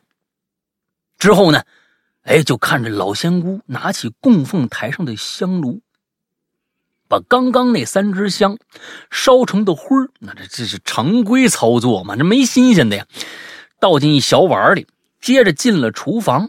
哎，呛了个锅，没有，是我瞎说的，我瞎说的。进去呛了个锅，哎，来点切点猪肉，哎，什么的没有啊？在漆黑的厨房里，又是一通忙活，也不知道加了什么足料，兑了点水，搅和搅和，笑眯眯的端出来说：“喝了吧，孩子，喝下去就好了。”哎，我看着那那碗黑乎乎的液体啊，我抬头看了看我外婆，你这是想害我呀？啊，表示真的不想喝呀。但当年的我在那样的环境之下，面对两位真诚吗？啊，可能是挺真诚的啊，真诚的老奶奶。最后我捏着鼻子一口就喝下去了，干呕了一会儿啊，那味道至今难忘，妥妥的暗黑料理啊，当之无愧。然后啊。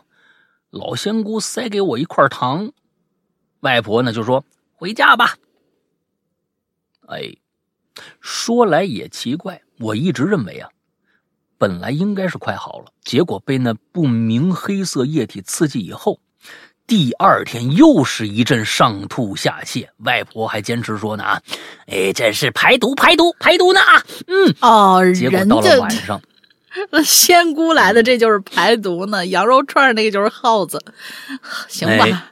啊，结果到了晚上还真不疼了。哦，就这样。前前后后折腾了我半个月的肚子疼，总算是彻底结束了。自此，我再也不敢吃学校门口的三无小食品了。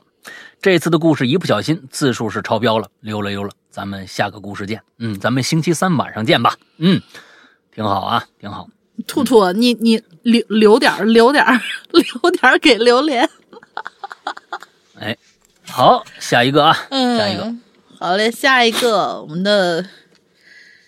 楼小楼，蒋某啊，我叫杜开开，安徽人，今年三十一岁，啊，他这个就是一个故事了啊，已经是，就不是说那种呃日常分享了。嗯，目前从事无人机制造行业。我要讲的这个人呢，姓蒋，他是我的表哥。一五年那会儿，他去了杭州。在一个叫建德的地方开了一家木器加工厂。当时我刚毕业没多久，在家待业。有这么一天呢，我突然接到了我大姨的电话。她说：“你表哥已经半个月没跟家里联系过了，打电话过去，这表哥也不接。”嗯，我这大姨啊，腿脚不便，出不了远门，就想拜托我呢，去杭州走一趟。看看表哥到底怎么回事于是我当然就得答应了。嗯，第二天我就坐火车去了杭州，然后转车到了建德。在路上的时候，我也给我表哥打过几次电话，他都没接，我就只好发短信说：“表哥，我到杭州了，我想见见你。”然后我又跟他说我大姨很急，让他看到之后呢，务必回个电话。嗯。到了建德之后，我按照大姨给的地址，在崖顶路上找到了我表哥的工厂。那工厂很小，说是工厂呢，只不过就是一栋农民农村的自治房，还带个院子。当我走进大门的时候，我就看见院子里头堆满了各种各样半加工的木材，有两个工人模样的人正在一台机器旁边忙活着。我就自报家门，说明了我的来意。这些工人告诉我呀，我表哥平时不住厂里头，他呢自个儿在附近租了个房子。我问那在什么地方呢？结果工人都说他们不知道。聊了几句，我才弄清楚，这两个工人是一对夫妻，本呃都是本地人。那没办法，我只好就在崖顶路上找了家宾馆先住下。没想到我刚把行李放下，就收到了表哥的短信。短信内容是说他现在不在杭州，在外地谈生意呢。知道我来了，也知道大姨的事儿，让我别担心，还让我明天就坐火车回去吧。也说他最近没办法回杭州跟我见面了。看完短信，我就把电话拨了过去，但是奇怪的是，我表哥仍旧没有接。可是呢，没接是没接，短信又来了。他说他现在实在不方便，又说他手机呀今天摔坏了，接，啊，他手机今天摔坏了，接不了电话。当时我没觉得有什么问题，等安顿好之后，我就给大姨打了个电话，告诉他表哥没事他出差了。大姨听完以后啊，就开始唠叨，抱怨我表哥。我安慰了几句，然后就把电话挂了。之后我就准备出门吃点东西，可是走出门没几步就被人给叫住了。扭头一看，原来是表哥厂子里那对夫妻。他们看到我呢，就说：“走吧，去我们家吃口饭吧。”我本来想推却的，可是架不住两口子都很热情，那没法没办法，我就只好跟着去了。说实话，也是想趁这个机会跟他们再聊聊我表哥的事儿。所谓的这两口子的家呀，其实也就是表哥的木器厂，那个就是他们家。可是接下来那顿饭就给我吃出问题了。诶，当时这大叔呢陪我在院子里聊天他老婆那个大姨就呃那个阿姨就在厨房里头做饭，好像在剁肉，声挺大的。大叔告诉我，表哥这个木器加工厂啊，其实生意一直都不怎么好。他们两口子原来在附近一家服装厂里打工，效益也很差。去年厂子倒闭了，恰好呢，当时表哥来这里准备办木器厂。租房就租到了我们家在的这间院子。两口子一想，反正没事干嘛，不如跟着一起干就好了。那刚好呢，这大树年轻的时候当过木匠，现在正好用上了。于是表哥负责跑业务，联系客户；他负责生产，老婆帮忙做饭，忙不过来，再临时招人。听完之后，我就问呐：“这表哥给你们待遇怎么样啊？”大叔听完之后直摇头，说：“嗨，哪有什么待遇，经常发不出工资来。”我又问了点别的，就又把表哥的事儿也跟他们说了，说他最近没跟家人联系啊，害我几千里坐车跑到这儿来，居然还是没见到人。大哥听完之后，眼神明显变了变，目光有些闪闪躲躲，很是古怪。这个细节被我捕捉到了。我呢就找了个借口，我说啊，我手机没电了，您能现在给我表哥打个电话吗？说这话的时候，我没把打不通表哥电话的事情告诉大叔，可没想到这话一出，大叔的表情就不对劲了。但是见我一直盯着他，就只好犹犹豫豫的掏出了自己的手机。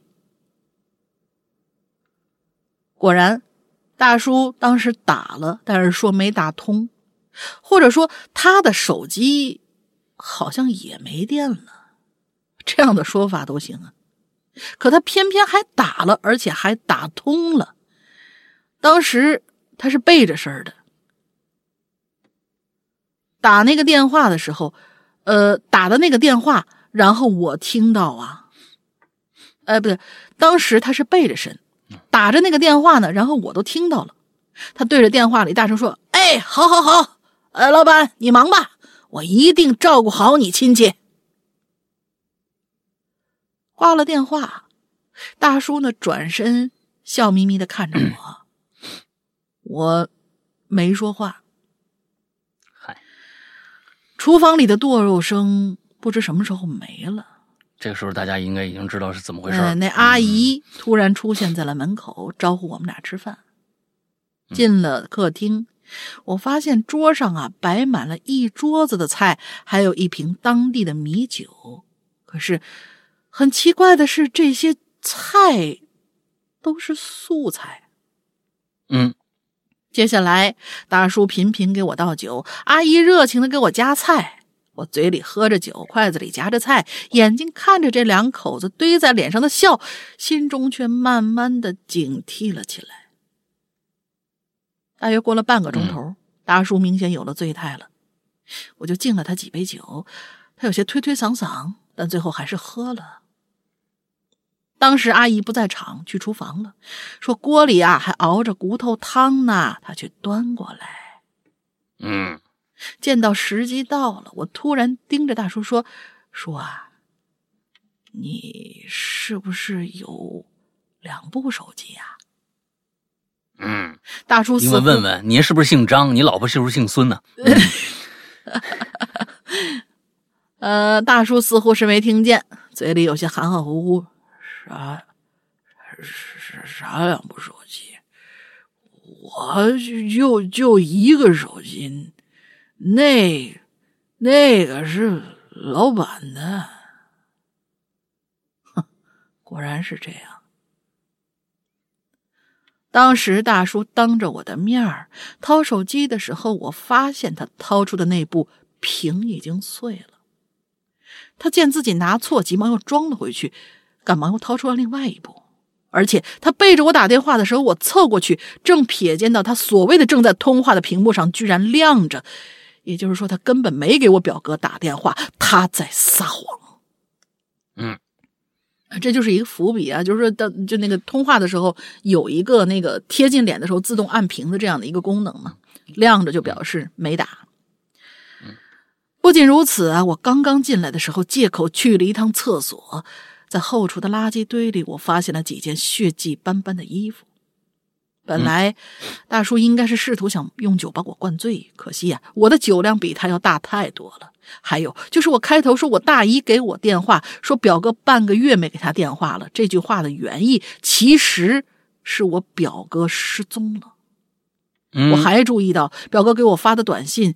那几句短信的语法根本就不是表哥的口吻，而且全是错别字。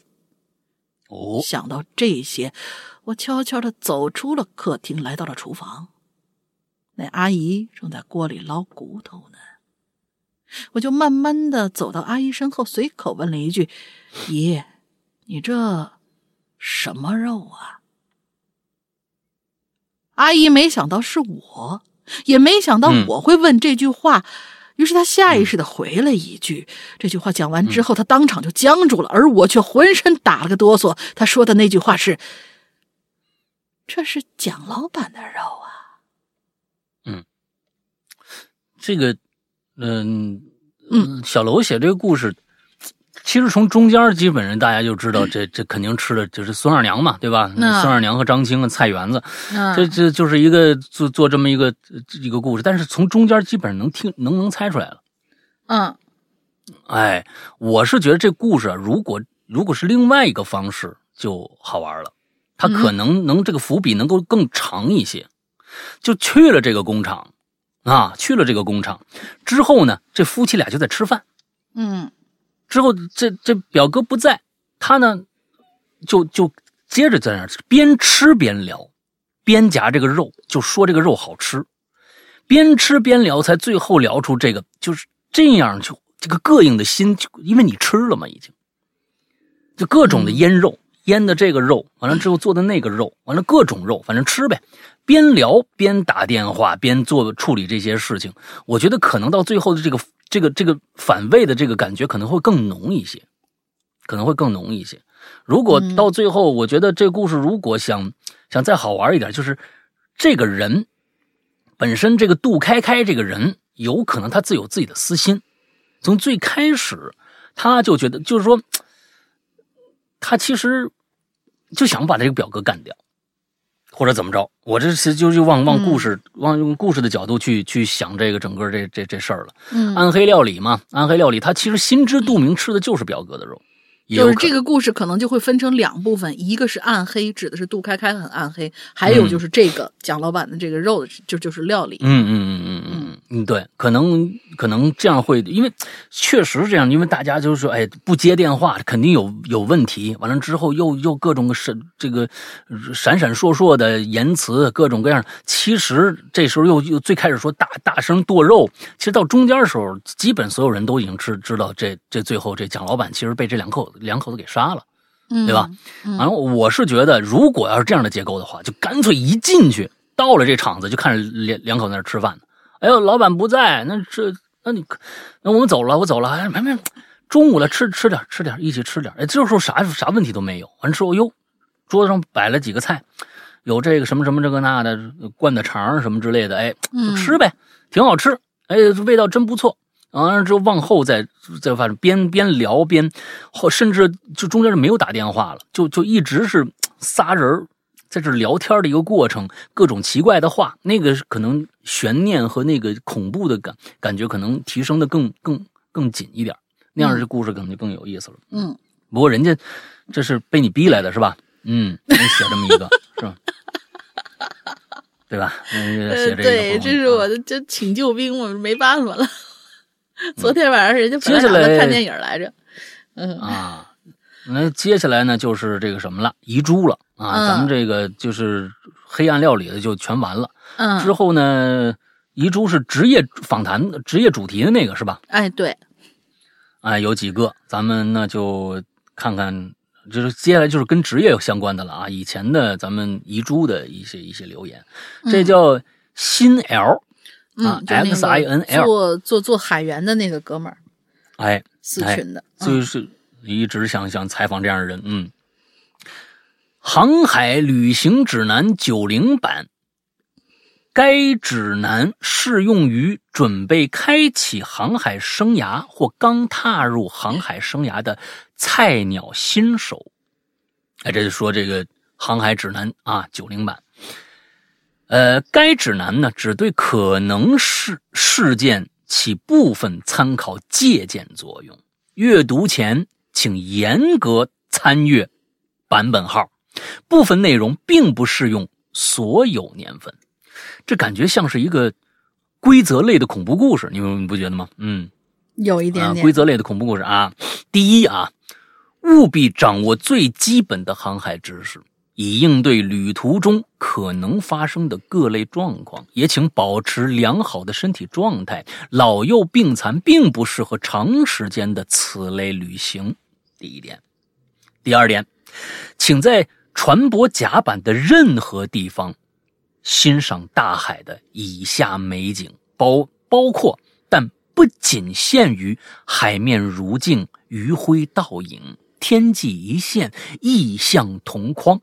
也请在绝对安全的情况下，感受大海波涛汹涌、排山倒海的力量。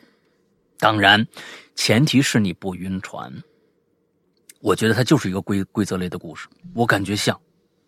第三，您将有机会目睹某些稀有海洋生物的离奇行为，比如说一群海豚在船首与船舶竞速，鲸鱼母女挡在不远处喷鼻游游弋，飞飞鱼展翅嬉戏于浪尖之上。不明种类的鲨鱼跃于水面，耀武扬威，甚至于千分之一的概率遇上船舶与某些生物碰撞的交通事故。不管您会遇到何种生物器官，但请注意一点：某些生物非常危险，所以绝对不要下海游泳。第四，请了解自然灾害逃生必备常识。以应对可能的地震，比如说阪神大地震、海啸、火山喷发，比如说菲律宾皮纳图博火山喷发等等等等。由于海，由于航海旅行的特殊性，您找上灾害的灾害的可能性比他们找上您的可能性多得多。第五，您在旅行中有机会享用世界各地的珍馐和美食，但。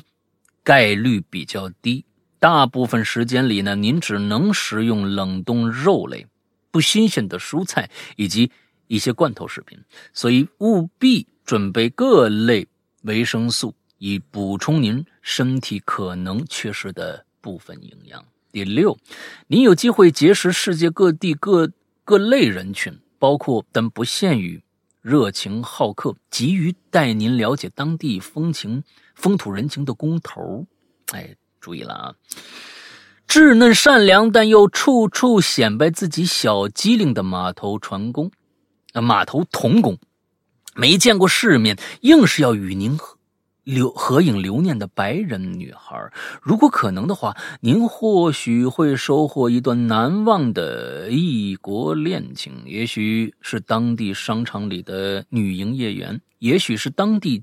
警察局长的漂亮小女儿，也许是外表英朗、英朗啊、英朗，内心温柔的边防女战士，或者是邂逅在海员俱乐部里和您饮酒聊天、共步舞池的前苏联女船员。但请注意，这些所谓的恋情大多是虚幻的、短暂的，所以不要故用情过深。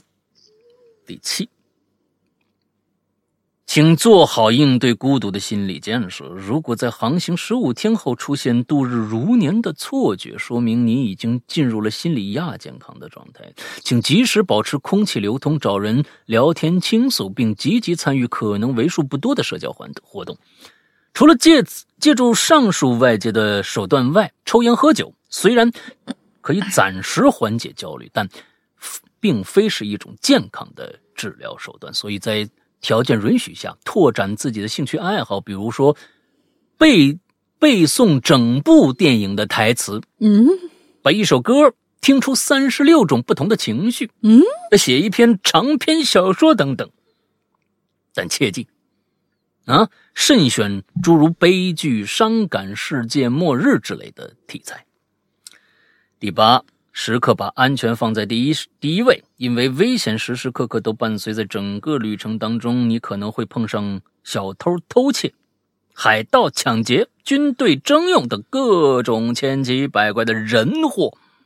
也有可能遇上船舶火灾、高空坠落、失足失足坠海、柴油烫伤等各种各样的事故。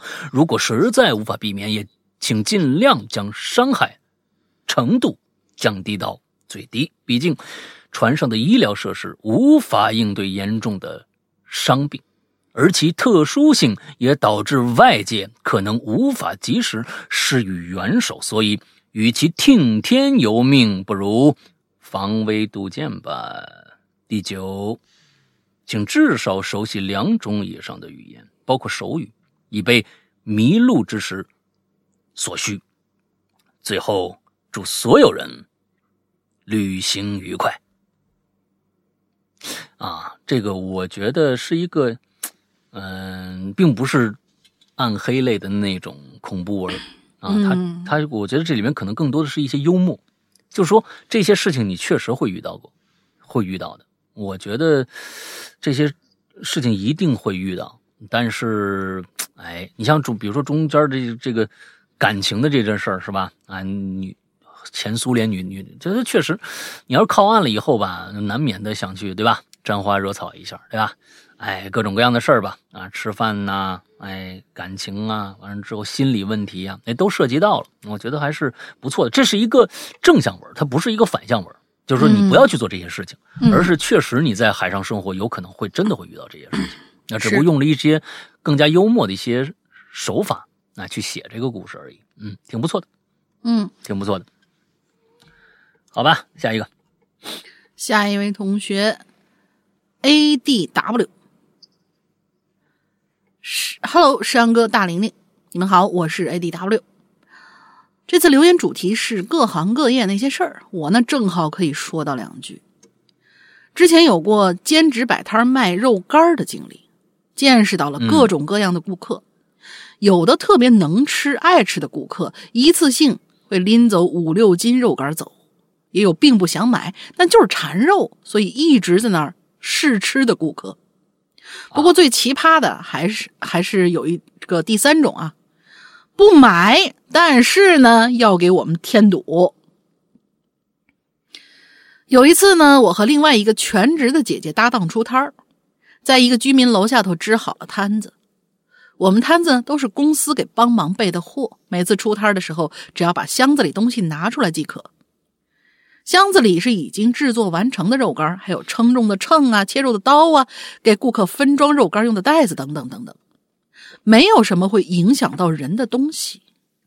但是呢，不知道为什么，我们头顶的居民楼里就开始一直有人往下扔东西，而且一定是瞄准了摊子砸过来的。那最开始的时候呢，这几个人。在几个小时里，丢了至少有三四个烟头下来。不过万幸的是啊，没有任何烟头砸在货物上。但是后来他们就变本加厉了，直接竟然扔了一杯没有喝完的奶茶出来。奶茶从楼上掉到楼下的树丛里，发出了巨大的“砰”的一声，里面的液体就溅得满地开花了。当时我真是气不打一处来，这混蛋家伙！你说他如果砸到了人，那一下肯定会把人砸得不轻啊。后来呢，这不是人的家伙又往下扔烟头，结果差点砸到一个路过的只有三四岁的小娃娃。小娃娃他妈在楼下就一顿怒吼，骂了这怂货半天。从那之后，楼上就消停了。这是我之前兼职时候遇到的一件最让我气愤的事儿。据那全职姐姐说，她已经遇到过不止一次这种事儿了。对这些高空抛物的人，真不知道该说什么好。只能说，这些人不仅没素质，而且已经违背了法律。有项罪名真的就叫高空抛物罪。最后呢，再说一件我个人很有感触的事儿啊，跟主题没关系。前段时间，我前段时间啊，我们那个会员区的佛牌系列结束了。这系列陪我从高中走到了大学，在即将，呃，在我即将走向毕业时候完结，几乎已经成了我的一位老朋友。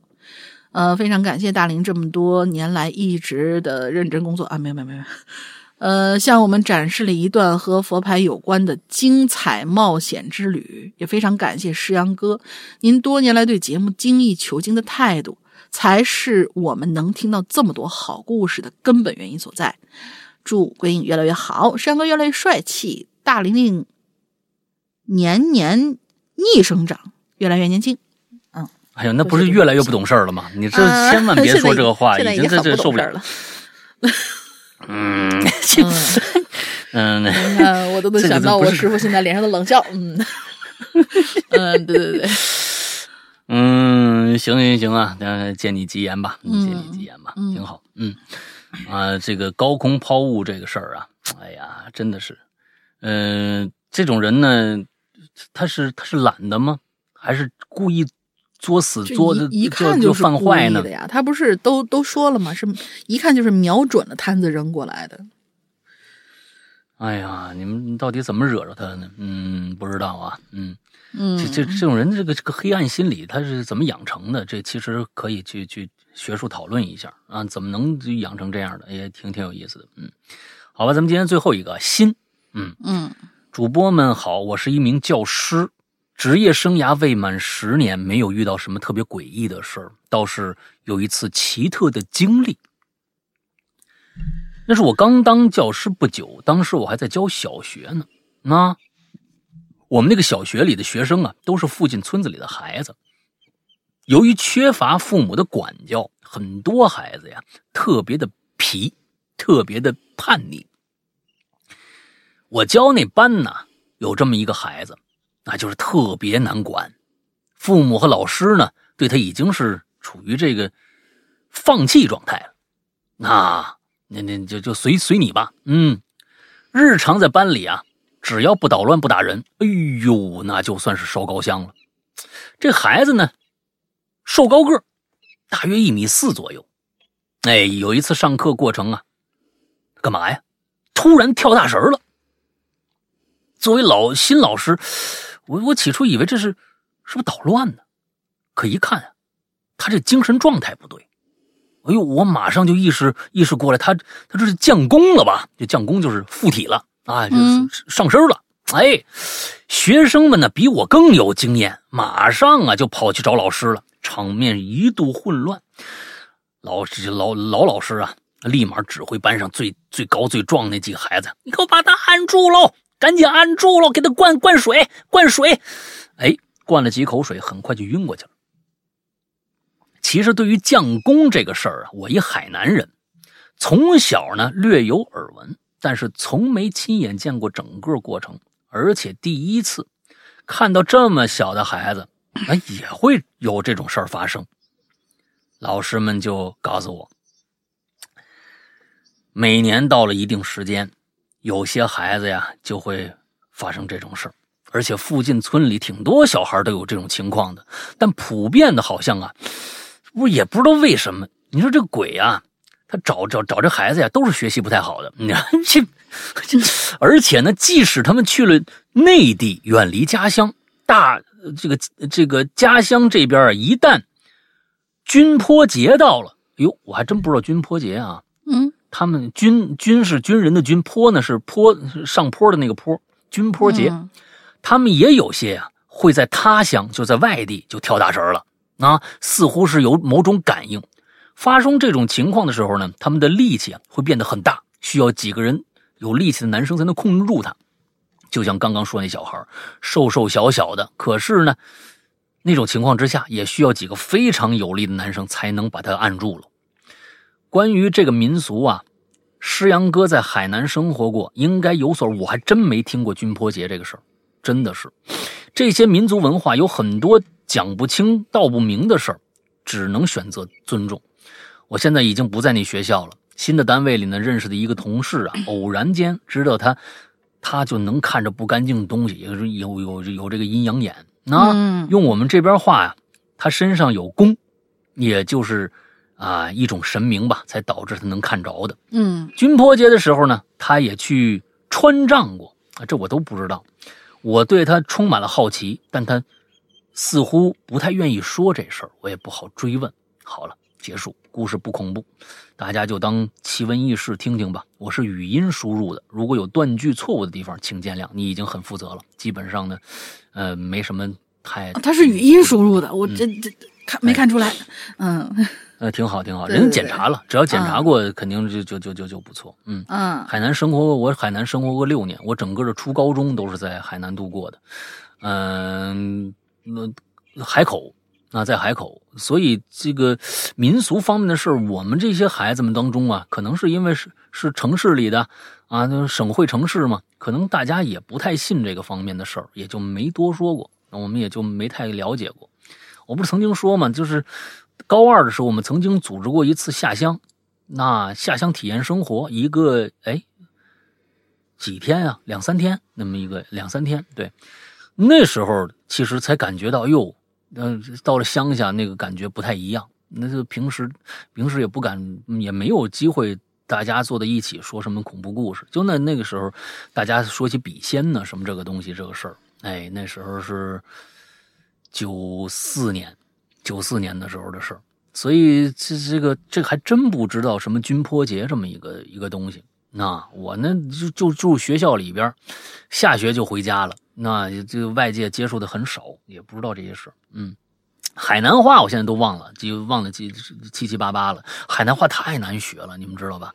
我粤语我还行，我还我还真没听过海南话。说实话，海南话真的太难听了。嗯嗯。